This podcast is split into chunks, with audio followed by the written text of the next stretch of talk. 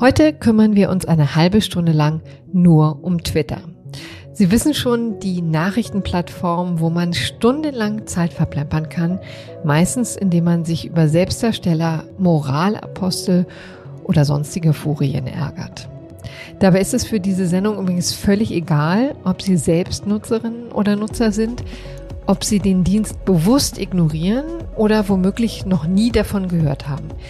Denn Twitter ist nun mal allem Ärger zum Trotz das wohl wirkmächtigste Diskussionsforum der Welt. Und das bekommt einen neuen Eigentümer. Und zwar niemand geringeren als Elon Musk. Er ist der Herrscher über den Elektroautobauer Tesla und die Raketenfirma SpaceX. Und übrigens selbst ein Twitter-Dampfplauderer vor dem Herrn. Und dieser Elon Musk will nun völlig neue Seiten aufziehen, will endlich der Meinungsfreiheit zu ihrem großen Durchbruch verhelfen.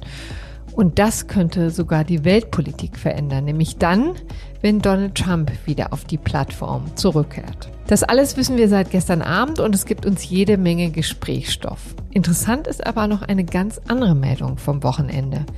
Die EU-Institutionen haben sich nämlich auf neue Regeln für diese sozialen Medien geeinigt. In den nächsten Monaten wird der Digital Services Act in Kraft treten. All das wollen wir in unserem FAZ-Podcast für Deutschland besprechen.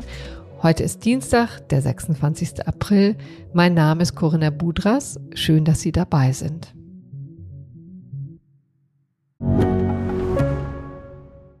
Mein Name ist Dr. Tillmann Rümenapf, niedergelassener Kinder- und Jugendarzt hier im Ennepe-Ruhr-Kreis. Die Einführung der Telematik sehe ich durchaus als Chance, aber aktuell fällt das System oft aus und es gibt viel zu wenig technischen Support. Dafür geht eine Menge Zeit drauf, in der ich die Kinder nicht genügend betreuen kann. Das muss sich ändern. Die besondere Nähe der niedergelassenen Haus- und Fachärzte ist in Gefahr. Was die Gesundheitspolitik jetzt dringend ändern muss, erfahren Sie auf rettetdiepraxen.de. Jetzt müssen wir erst einmal einordnen, was da am Montagabend überhaupt passiert ist. Und dazu begrüße ich jetzt unseren New York-Korrespondenten Roland Lindner im Podcast. Hallo, lieber Roland. Hallo, liebe Corinna. Roland, die Meldung ist ja keine 24 Stunden alt, aber jetzt ist klar, dass der Milliardär Elon Musk Twitter kaufen wird. War aber keine leichte Geburt, oder? Nein, es war keine leichte Geburt, äh, aber am Ende ging es dann doch schneller, als, als man dachte. Es war insofern keine leichte Geburt, weil viele Menschen dachten, auch ich dachte am Anfang, ähm, vielleicht müssen wir das gar nicht so furchtbar ernst nehmen, was Elon Musk da macht, ähm, weil mhm. er ist ja nun bekannt dafür, sehr viel zu sagen, wenn der Tag lang ist. Ähm, und er ist auch bekannt dafür, Pläne bekannt zu geben, die dann nachher nicht Realität werden oder sehr, sehr viel später Realität werden. Ja, als er das ursprünglich sagt. Ähm, in, insofern haben viele Leute das am Anfang versucht, das mit großer Vorsicht zu genießen. Und dann kam es aber doch innerhalb weniger Wochen zustande. Und das hat vor allem damit zu tun, dass Elon Musk dann doch etwas überraschend die Finanzierung dieses großen Deals, und das ist ein sehr großer Deal mit mehr als 40 Milliarden Dollar, festgezurrt hat mit einem Who is Who an Banken, Morgan Stanley, ja. Bank of America und so weiter. Und auf einmal war klar, Elon Musk meint es wirklich ernst. Und, und insofern war es auch für Twitter klar, wir müssen jetzt echt mit ihm verhandeln. Und so ist es dann passiert. Hm. Du hast es eben schon ein bisschen angerissen, was Elon Musk eigentlich für so ein Typ ist. Also man kann ja schon sagen, er ist der schillerndste Unternehmer der Welt überhaupt, oder? Also hat er auch, ist auf vielen unterschiedlichen Feldern aktiv und so viele, dass man langsam den Überblick verliert. Also ordnen wir das doch jetzt mal ein. Richtig reich ist er vor allen Dingen mit Tesla geworden, ne? Genau. Richtig reich ist er mit Tesla geworden. Er ist ja nun, ich glaube, nach aktuellen Schätzungen 250 Milliarden Dollar oder mhm. so schwer. Und das hat vor allem mit Tesla zu tun. Tesla ist ja der mit weitem, weitem Abstand am höchsten bewertete Autohersteller auf der ganzen Welt. Äh, mit, mhm. äh, wird mit rund einer Billion bewertet an der Börse und Elon Musk gehört ein signifikanter Anteil davon. Und das schlägt sich eben auf sein Reichtum nieder. Mhm. Und gerade gestern war Musk ja auch wieder mit seiner Firma SpaceX in den Nachrichten, ne? Äh, was verbirgt sich denn hinter diesem Geschäftszweig? SpaceX ist ein Raumfahrtunternehmen. Was die machen, ist Raketen bauen und sie ins All zu schicken. Ähm, das ist ein Unternehmen, das übrigens ungefähr so alt ist wie, wie Tesla, ähm, hm. das nur ziemlich lange ähm, so ein bisschen im Hintergrund blieb, also vermutlich auch, weil es nicht so furchtbar einfach ist, Raketen zu bauen und es anfangs auch sehr, sehr viele äh, äh, Pannen gab. Aber seit einigen Jahren ist SpaceX wirklich ein sehr, sehr etabliertes Unternehmen und ein sehr, sehr wichtiger Partner für die NASA, was die gemacht haben vor, ich glaube, zwei Jahren. Sie haben zum ersten Mal, seitdem es die Space Shuttles nicht mehr gibt, von amerikanischem Boden aus Astronauten wieder ins All befördert für Amerika. Das mhm. war ein sehr, sehr wichtiger Moment für die amerikanische Raumfahrt, so eine Art Comeback für die amerikanische Raumfahrt. Und das war in hohem Maße SpaceX zu verdanken. Also insofern SpaceX ist in Musks Imperium neben Tesla auch ein sehr, sehr wichtiger Baustein. Hm. Die Nachricht gestern war, glaube ich, dass zum ersten Mal Weltraumtouristen wieder zurückkamen. Ne? Vor einer Woche wurden sie in den Weltraum geschickt, jetzt kamen sie wohlbehalten wieder.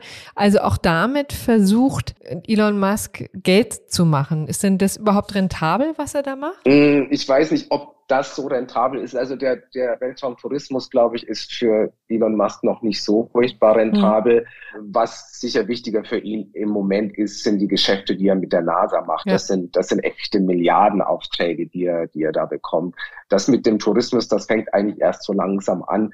Aber er hat natürlich, er gibt ja da immer sehr, sehr, sehr kühne Ziele aus und sagt ja, er will zum Mars und er will Menschen zum Mars bringen und er will auch, dass die Menschen auf dem Mars leben, weil mhm. wir quasi, die Menschen brauchen eine Alternative zur Erde. Ähm, und die, die Menschheit muss quasi, das ist ein Wort, was er immer sagt, die Menschheit muss multiplanetar werden, weil wenn auf der Erde irgendwas passiert, dann, dann müssen wir raus. Wahnsinn. Ja, und es passiert ja doch einiges. Also, aber man sieht, kriegt so ein Gefühl dafür, was das für ein Mensch ist, ne? Und wie weit der eigentlich denkt. Und jetzt gucken wir mal auf Twitter. Ist ja auch eine ganz ja. bizarre Plattform, ne? Wahnsinnig wirkmächtig, aber wirtschaftlich dann doch ganz erstaunlich unerfolgreich. Woran liegt denn das eigentlich? Ja, das ist ähm, so ein bisschen kurios mit Twitter. Also jeder kennt ja Twitter. Wahrscheinlich kennen genauso viele Leute Twitter, wie Facebook kennen, aber Twitter ist viel, viel kleiner. Also jeder weiß zwar was über Twitter, aber viele Leute nutzen es eben nicht. Twitter hat 200 irgendwas Millionen Nutzer und Facebook hat zwei Milliarden Nutzer. Das ist ein mhm. riesengroßer Unterschied. Aber halt im öffentlichen Diskurs spielt Twitter eine wahnsinnig große Rolle, was eben damit zu tun hat, dass sehr, sehr viele prominente Leute oder also Leute, die halt ein großes Einfluss haben, ähm, Twitter nutzen. Eben an erster Stelle auch Elon Musk, der mehr als 80 ja. Millionen Twitter-Follower hat und was immer er auf Twitter von sich gibt. Und das sind ja oft sehr schillernde Sachen wird dann auch anderswo weiterverbreitet. Insofern krieg, kriegen jetzt auch Leute, die jetzt gar keine Twitter-Nutzer sind, dann irgendwo mit, was, was Musk wieder irgendwo getwittert hat und auch in der Vergangenheit, was Donald Trump, der jetzt nicht mehr auf Twitter ist, was der immer getwittert hat. Mhm. Ähm, aber seltsamerweise ist Twitter eben nicht die wirtschaftliche Erfolgsgeschichte, die zum Beispiel Facebook. Und woran liegt es? Die können das einfach nicht umsetzen, die, ihre Wirkmächtigkeit. In Werbeeinnahmen zum Beispiel? Ähm, Werbung ist schon das Geschäft für Twitter, wie es auch für Facebook das Geschäft ist. Und das wächst schon auch, aber es wächst einfach nicht so schnell. Ähm, und, und was eben vor allem nicht so schnell wächst, ist die, ist die Nutzerschaft. Mhm. Ähm, es ist ein bisschen schwer zu sagen, woran das liegt. Meine, Facebook ist halt anfangs auch so ein bisschen entstanden als eine, als eine Plattform, wo man halt, da sind alle Freunde drauf und dann ist man halt auch selber drauf und dann tauscht seine Fotos aus. Und mittlerweile ist Facebook natürlich nicht mehr so harmlos, wie es das früher war. Aber irgendwann war halt jeder auf Facebook. Und, und Twitter, dafür gab es vielleicht lange nicht so die Notwendigkeit, auf Twitter zu sein. Also mhm. für unser eins, für Journalisten oder für Politiker oder für Celebrities mag es wichtig sein, auf Twitter zu sein, aber so für die äh, normale Leute nicht so unbedingt. Hm. So, und jetzt kommt Elon Musk und hat wirklich Großes vor. Das ist ja auch genau das, was er sagt. Ne? Wir sehen hier eine jede Menge Potenzial, aber dieses Potenzial ist noch nicht gehoben und das will er jetzt anders machen. Was hat er denn vor mit Twitter? Ja, zunächst mal, wenn er sagt, er will das Potenzial heben, was er nicht so sehr zu meinen scheint, ist das wirtschaftliche hm. Potenzial, hm. über das wir jetzt gerade gesprochen haben. Er hat auch ein paar Mal ziemlich deutlich gesagt, ihm geht's hier eigentlich gar nicht so sehr ums Geld. Was er vor allem gesagt hat, worum es ihm geht und was er jetzt irgendwie seit Wochen predigt, ist freie Meinungsäußerung. Also Twitter muss wieder mehr zu einer Plattform für freie Rede werden, weil nach seiner Auffassung zensiert Twitter zu sehr. Mhm. Und das heißt, er würde suggeriert damit, dass unter ihm als Eigentümer würden sich die Regeln für die Moderation auf Twitter, also was jetzt mit Inhalten passiert, was mit kontroversen Inhalten passiert, ähm, stark ändern. Also das, und das ist jetzt die spannende Frage. Was, was wird ähm, Elon Musk hier wirklich tun? Wird er zum Beispiel auch Donald Trump zurück auf die Plattform hm. lassen? Äh, das, das sind jetzt die spannenden Fragen. Da können wir übrigens gleich mal in einen O-Ton von Elon Musk reinhören. Das hat er über seine wirtschaftlichen Ambitionen gesagt. Right. Mein starkes intuitives Gefühl ist, dass eine öffentliche, vertrauenswürdige und inklusive Plattform extrem wichtig für die Zukunft unserer Zivilisation ist. Die wirtschaftlichen Aspekte sind mir dabei völlig egal. Rechnest du damit, dass Donald Trump der ehemalige Präsident der Vereinigten Staaten wieder zurückkehrt und dann das Ganze wieder nutzt wie bisher, also mit einer unglaublichen Wucht an kurzen und mitunter ja auch ganz irren Tweets? Also nach allem, was Elon Musk in den letzten Wochen gesagt hat, wäre es eigentlich folgerichtig, dass er Trump wieder zurück auf die Plattform lassen würde. Insofern mhm. würde das ja alles keinen Sinn machen, was er in den letzten Wochen gesagt hat. Aber man wird schon sehen müssen, wenn er jetzt erstmal Eigentümer ist, dann wird er vielleicht auch feststellen, dass mit der Moderation von Inhalten es wirklich ein komplexes Feld und das sagt mhm. sich jetzt irgendwie so leicht, ach ja, wir wollen freie Rede, hört sich ja irgendwie ganz gut an. Aber es gibt natürlich wahnsinnig vieles an toxischen Inhalten auf, auf diesen Plattformen, die man auch nicht einfach so stehen lassen kann. Und viele Plattformen, die auch anfangs versucht haben, sich so als die äh, freie Rede-Alternativen zu positionieren, wie Parler oder so, auch die mussten feststellen, ganz, ganz so leicht ist das nicht. Roland, du hast es schon gesagt, also das Ganze, die ganze Moderation ist natürlich kein einfaches Thema. Es hängt von Regularien, von nationalen Regeln und Gesetzen ab. Ähm, da kommen wir jetzt dazu. Dir sage ich jetzt erst nochmal herzlichen Dank, lieber Roland, und schöne Grüße nach New York. Danke dir, liebe Corinna. Nun möchte ich mir mal etwas genauer anschauen, wie es um die Meinungsfreiheit auf Twitter bestellt ist. Und dazu habe ich mir Thomas Stadler in den Podcast eingeladen. Und wie es sich für eine Sendung über Twitter gehört, bediene ich mich jetzt mal bei seiner Twitter-Biografie, um ihn vorzustellen. Da steht nämlich Blogger, Medienrechtler, Fachanwalt für IT-Recht und gewerblichen Rechtsschutz bei SSB Rechtsanwälte. Der Standort ist München. 18.081 Follower. Hallo Herr Stahler, schön, dass Sie dabei sind. Hallo Frau Budras, ich grüße Sie. Herr Stahler, Sie sind seit Dezember 2008 auf Twitter, auch das habe ich dieser Plattform entnommen und haben schon 74.030 Tweets abgesetzt. Also deswegen starten wir doch gleich mal mit der Frage, ist Twitter ein Ort der freien Meinungsäußerung? Wie würden Sie das beschreiben? Ich würde es ehrlich gesagt immer noch so sehen und ich bin ja immer noch äh, relativ äh, passionierter äh, Twitterer, aber mein Eindruck ist schon der, dass sich da in den letzten zehn, zwölf Jahren einiges verändert hat. Also früher, ich sag mal so vielleicht um 2010 herum oder auch noch ein bisschen später, hat Twitter relativ wenig gelöscht und relativ selten äh, eingegriffen. Ich äh, beziehe mich da ja primär, sag mal, auf den deutschen äh, Twitter-Raum, weil ich das international nicht so stark verfolge. Mhm. Das hat sich im Laufe der Zeit doch relativ stark verändert. Und ich denke, das hatte faktisch auch was mit dem Netzwerkdurchsetzungsgesetz zu tun oder generell mit ich sage jetzt mal, politischem Druck, der auch auf äh, Twitter ausgeübt worden ist. Man müsse so ein bisschen, ja, ich nenne es jetzt mal, auch wie es in der öffentlichen Diskussion immer heißt, Hate Speech ähm, äh, bekämpfen. Das äh, führt jetzt schon regelmäßig dazu, dass meistens Accounts temporär oder manchmal auch äh, dauerhaft gesperrt werden und eigentlich nie einzelne äh, Tweets. Und äh, mein Eindruck ist der, dass hier ähm, ein relativ starkes Overblocking stattfindet stattfindet, dass also sehr, sehr häufig wirklich mhm. unberechtigte Sperrungen äh, stattfinden. Haben Sie denn selber schon mal Ärger bekommen? Sie sind ja auch sehr, äußern sich ja auch sehr frei, ne? Auch zu politischen Themen zum Beispiel. Ja, ich bin einmal gesperrt worden. Das betraf einen eher scherzhaften äh, Tweet äh, zur Bundestagswahl, äh, ich glaube vor fünf Jahren. Und äh, der Tweet lautete sinngemäß dringende Empfehlung an alle AfD-Wähler, bitte unbedingt den Wahlzettel unterschreiben. Und mhm. das hat Twitter als, ja, wie soll ich sagen, Versuch der Manipulation von Wahlen ähm, bewertet und hat mich daraufhin gesperrt. Äh, das war dann dann relativ schnell ähm, wieder erledigt. Das, denke ich, ist schon ein grundsätzliches Problem auch, dass Twitter immer hergeht und gleich den gesamten Account äh, hm. sperrt. Und ich frage mich, warum man nicht einfach dann ein Posting löscht.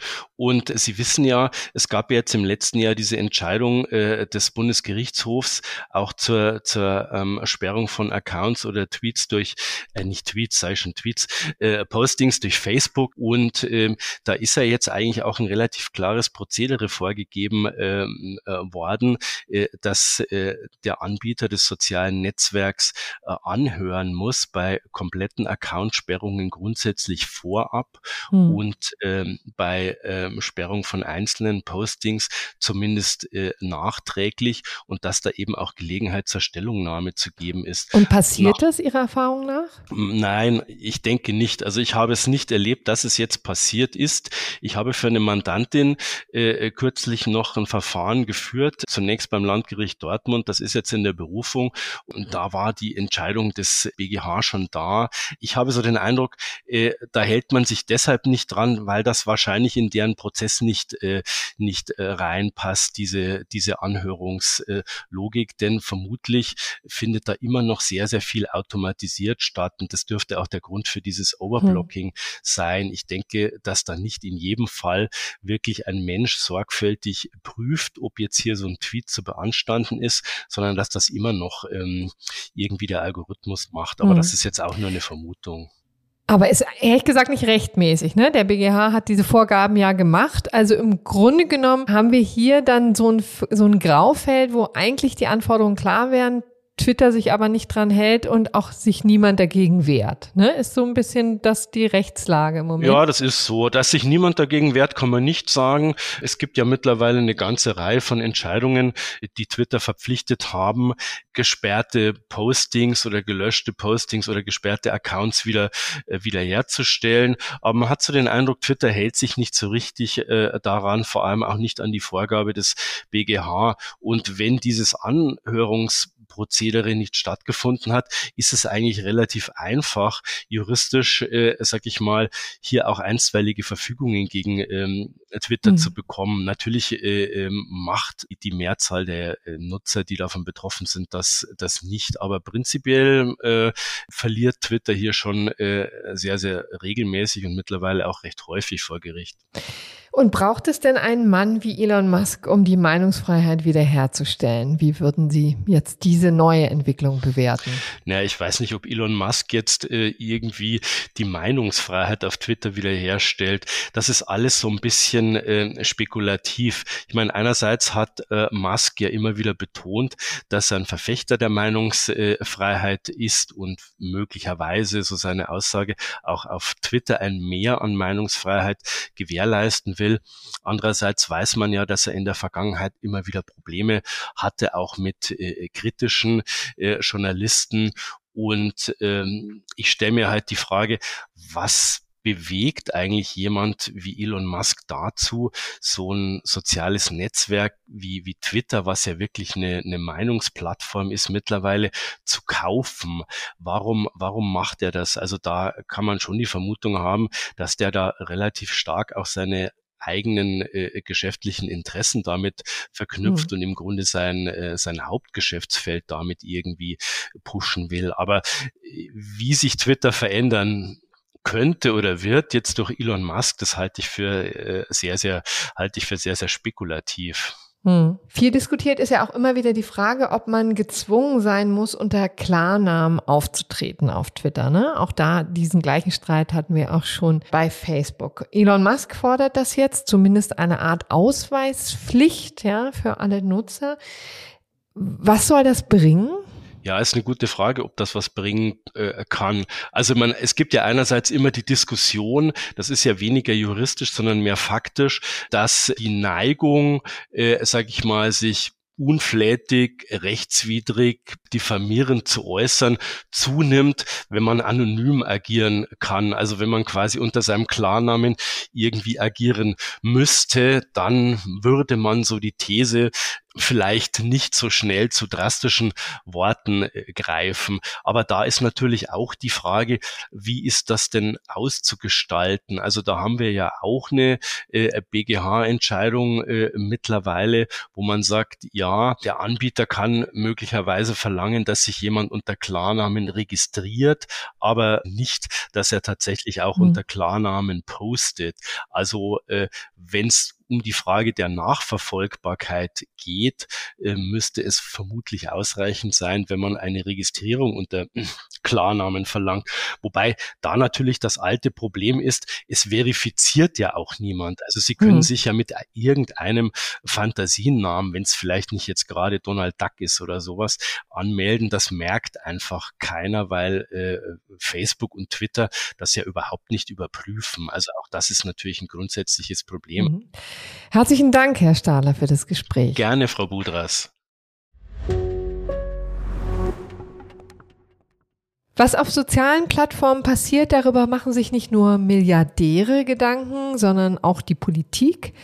Und auf europäischer Ebene arbeitet sie schon seit über einem Jahr an einem Regelwerk, das die sozialen Plattformen in die Schranken weisen soll, ihnen also klare Regeln vorgibt. Und diese Regeln werden unter dem Titel Digital Services Act gefasst. Das ist ein Name, an dem wir uns wohl schon mal gewöhnen müssen. Denn letztes Wochenende gab es auf europäischer Ebene den großen Durchbruch. Die europäischen Institutionen haben sich auf eine Fassung geeinigt. Und in der Leitung habe ich eine Person, die diesen Prozess als Grünabgeordnete von Anfang an begleitet hat. Sie war Verhandlerin des Europaparlaments zum Digital Services Act. Herzlich willkommen, Alexandra Gese. Guten Tag, Frau Budras. Liebe Frau Gese, die Hörerinnen und Hörer kriegen es vielleicht mit. Sie sind unterwegs. Sagen Sie uns doch, wo stecken Sie gerade?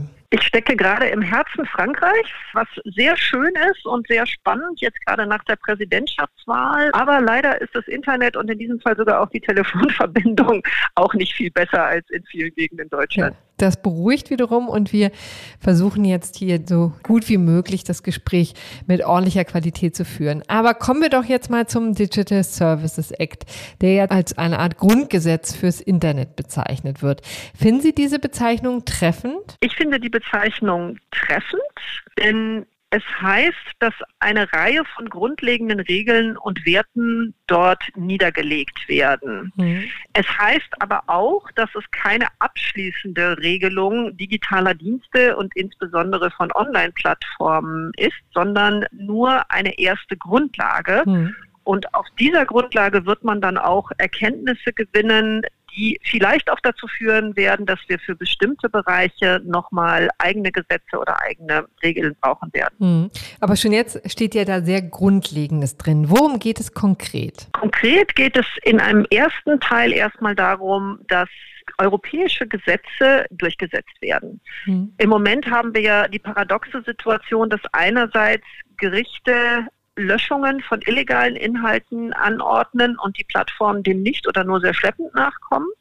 Und andererseits die Situation, dass NutzerInnen erleben, dass ihre Inhalte vollkommen willkürlich aus dem Netz genommen werden oder ihre Accounts gesperrt werden und dass selbst bei gewonnenen Gerichtsverfahren die Plattformen sich weigern, diese Accounts wieder online zu stellen. Hm. Und dem soll Einhalt geboten werden. Also Anordnungen deutscher Behörden muss Folge geleistet werden, wenn Illegalität dieser Inhalte gesichert ist. Und gleichzeitig bekommen Nutzerinnen und Nutzer klare Rechte, die sie gegen die Plattform durchsetzen können. Aber das haben wir ja nun in Deutschland schon mit dem Netzwerkdurchsetzungsgesetz, oder? Ja, das stimmt, aber das Netzwerkdurchsetzungsgesetz gilt erstens nur für Deutschland und hat zweitens noch eine Reihe anderer Schwächen. Aber was wirklich revolutionär ist am DSA, der DSA eben sich weniger damit beschäftigt, zu sagen, die Plattformen müssen für die Inhalte ihrer Nutzerinnen und Nutzer haften, mhm. sondern sie müssen für das haften, was sie selber tun. Und dazu gehören zum Beispiel die Algorithmen, die darüber entscheiden, welche Inhalte wir überhaupt zu sehen bekommen. Dazu mhm. gehört das ganze Geschäftsmodell, was auf äh, zielgerichteter Werbung beruht und auf Datenprofilen. Und im DSA haben wir deswegen für die sehr großen Plattformen, unter die Twitter fällt, sogenannte Risikobewertung. Das heißt, die Unternehmen müssen erstmal selber eine Analyse machen, welche Risiken ihr Geschäftsmodell, ihre algorithmischen Systeme für zum Beispiel die Grundrechte, für die Menschenwürde, für die Meinungsfreiheit, für die Medienvielfalt und für den Jugendschutz mit mhm. sich bringen.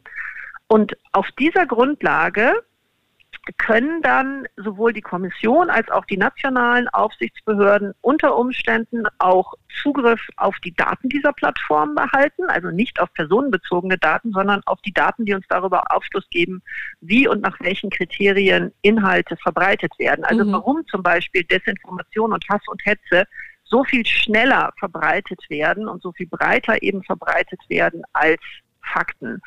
Und auch unabhängige Wissenschaft darf jetzt endlich auf die Daten der Plattformen unter bestimmten Bedingungen zugreifen. Und das ist ganz wichtig, weil bisher andere Plattformen wie zum Beispiel Facebook unabhängige Wissenschaftler hm. ausgeschlossen haben, diese Daten nicht gegeben haben. Und deswegen ist es für uns als Politik auch immer so schwierig gewesen, bestimmte Thesen zu beweisen. Hm. Das werden wir in der Zukunft können.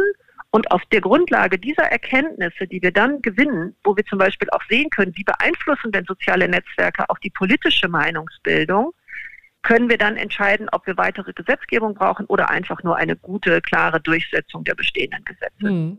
Das ist ja auch wirklich ganz interessant. Ne? Es wird jetzt auch eher insbesondere von Elon Musk immer quasi in eine Richtung geredet, nämlich die Meinungsfreiheit als solche. Aber tatsächlich ist das ganze Paket ja viel umfänglicher. Es geht eben einerseits um die Meinungsfreiheit und auf der anderen Seite die Persönlichkeitsrechte des anderen, eben die von Hassrede und Hetze betroffen sind. Und für beide Seiten haben Sie jetzt mit diesem Regelwerk einen Ausgleich gefunden, so kann man es formulieren, ne? und klare Vorgaben gemacht, wie die sozialen Plattformen damit umgehen sollen.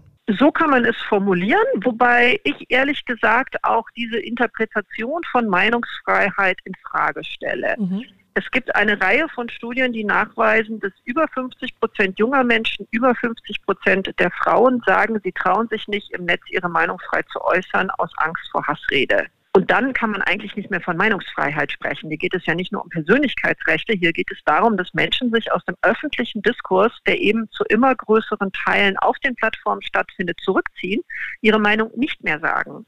Mhm. Und das sind eben bestimmte gesellschaftliche Gruppen, die normalerweise auch weniger politische und wirtschaftliche Macht haben.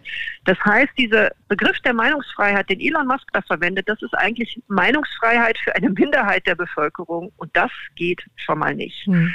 Gleichzeitig stößt das Ganze an seine Grenzen in dem Moment, wo es um illegale Inhalte geht. Und gerade in Deutschland ist ein Teil der Hassrede illegal. Und das wird Twitter weiterhin moderieren müssen. Das kann nicht Elon Musk entscheiden, dass solche Äußerungen oder auch Drohungen auf der Plattform bleiben können. Mhm. Weiterhin ist aber auch im DSA wichtig, dass er eben nicht mehr komplett willkürlich moderieren kann. Also er kann nicht zum Beispiel sagen, das Trump-Account wird wieder freigeschaltet. Das ist ja eine der Spekulationen, die gerade auch auf Twitter eben zirkulieren. Ähm, und Trump darf Menschen beleidigen oder bedrohen und andere Menschen dürfen das nicht. Das mhm. war ein Problem, insbesondere bei Facebook, dass es halt vollkommen unterschiedliche Regeln gab für in der Gesellschaft einflussreiche Menschen und für andere. Bei anderen wurde mit Upload-Filtern einfach vollkommen willkürlich alles wegmoderiert und diejenigen, die als einflussreich galten, also diejenigen, die ohnehin schon viel Macht in der Gesellschaft haben, die durften sagen, was sie wollten. Also es wird ja auch ein wenig jetzt der Eindruck erweckt, als bräuchte es nur einen Milliardär um die Meinungsfreiheit entweder herzustellen oder abzuschaffen, wie immer man das auch dann sehen möchte. Wo bleibt denn dann eigentlich die Politik? Wo bleiben die Regierungen, die ja immerhin demokratisch gewählt sind? Na, die Regierungen haben sich ja jetzt auf europäischer Ebene um den DSA geschart, beziehungsweise den DSA auf den Weg gebracht. Und das ist ja genau die Maßnahme, die nötig war. Hm. Es ist eben auch man muss halt auch vorsichtig sein, weil wir wollen ja auch nicht, dass einzelne Regierungen jetzt den sozialen Netzwerken sagen, wie sie ihre Inhalte zu moderieren haben und was da stehen darf und was nicht. Das ist eben auch sehr gefährlich. Ja? Mhm. Ich denke nur an Polen und Ungarn, um in Europa zu bleiben. Was wir brauchen, sind einfach klare Regeln, die dann für alle gelten und das in ganz Europa, damit sie eben auch Schlagkraft haben gegen diese globalen Plattformen. Und aber dass dieser Eindruck entstehen konnte, auch den ja offensichtlich Elon Musk jetzt hier ein bisschen propagiert, gut möglich, dass es dann noch eines Besseren belehrt wird. Aber äh, kommt dieser Eindruck vielleicht auch daher, dass Europa oder die Politik das ein bisschen zu lange hat schleifen lassen, das Thema? Das kann man so sehen. Andererseits braucht Politik natürlich auch eine gute Vorbereitung. Man braucht Studien, man braucht Evidenz. Ich finde, es ist auch richtig, dass Politik nicht einfach spontan, ohne das Thema wirklich zu verstehen, Regeln vorschreibt. Mhm. Also, dass man sich damit auch länger mit beschäftigt, finde ich nicht verkehrt. Und der Prozess, der zum DSA geführt hat, war einfach auch ein Prozess, wo man viele Stakeholder mit eingebunden hat wo man konsultiert hat, wo man sich mit dem Thema sehr intensiv beschäftigt hat. Und das finde ich richtig. Also gerade der Digitalpolitik wird ja oft vorgeworfen, dass sich Menschen damit beschäftigen, die von digitalen Fragestellungen sehr wenig verstehen. Und das auszuräumen halte ich auch für richtig. Warum Elon Musk das nicht wahrnimmt, ist, glaube ich, eher der Tatsache geschuldet, dass das ein sehr europäischer Prozess ist. Mhm. Und in den USA die Dinge noch anders gelagert sind. In den USA herrscht ein anderer Begriff von Meinungsfreiheit vor nämlich eben der, dass man alles sagen darf. Das ist schwieriger einzuschränken und vor allen Dingen schwieriger gesetzlich einzuschränken. Das läuft dann eher über Gerichte, wenn Diskriminierung festgestellt wird. Das System ist einfach ein bisschen anders. Hm. Nun habe ich eben gerade mit Herrn Stadler schon darüber gesprochen, wie die deutschen Erfahrungen mit dem Netzwerkdurchsetzungsgesetz sind. Da werden konkrete Vorgaben gemacht. Und man muss ja schon auch sagen, die meiste Zeit halten sich die sozialen Medien auch dran, aber nicht immer. Ja, an anderer Stelle schießen sie dann auch über das Ziel wieder hinaus. Auch Sie haben das eben schon angesprochen, was das Thema Overblocking eben angeht. Wie soll denn auf europäischer Ebene sichergestellt werden, dass die Unternehmen sich daran auch halten an die neuen Regeln? Es gibt klare Strafen. Also wir können jetzt auf europäischer Ebene äh, klar definieren, was Verstöße gegen dieses neue Gesetz, gegen den DSA sind. Und dann gibt es Strafen, die bis zu fünf Prozent des globalen Umsatzes gehen jährlich und auch Strafen für jeden Tag, an dem bestimmte Maßnahmen nicht umgesetzt werden. Das ist schon abstreckend. Und mhm. natürlich kann die Europäische Kommission für die sehr großen Plattformen auch Auflagen beschließen bei weitergehenden Verstößen. Ja, also da ist noch viel in Bewegung. Nun haben wir gehört, der ganze Kauf von Twitter wird sich wahrscheinlich noch ein paar Monate hinziehen, weil dann eben auch viele Formalien noch geklärt werden müssen und so weiter und so fort. Wie sieht's denn mit dem DSA aus, also mit dem Digital Services Act. Wann tritt der denn in Kraft? Der Digital Services Act tritt sechs Monate nach endgültiger Verabschiedung durchs Parlament in Kraft. Das heißt, das könnte vor Ende des Jahres noch klappen. Also ein ganz erstaunlicher Gleichklang hier zwischen den Ereignissen. Ne? Das wird alles tatsächlich Ende des Jahres noch ganz spannend werden. Herzlichen Dank, Frau Gese, und schöne Grüße nach Frankreich. Dankeschön, ich danke Ihnen. Das war also unser FAZ-Podcast für Deutschland. Nun haben wir eine halbe Stunde mit Twitter verbracht, ohne dass wir uns über die verlotterte Diskussionskultur aufregen mussten. Ich hoffe, das hat Ihnen ebenso viel Spaß gemacht wie mir. Ich bedanke mich für die Aufmerksamkeit, wünsche noch einen schönen Tag und sage bis bald. Tschüss!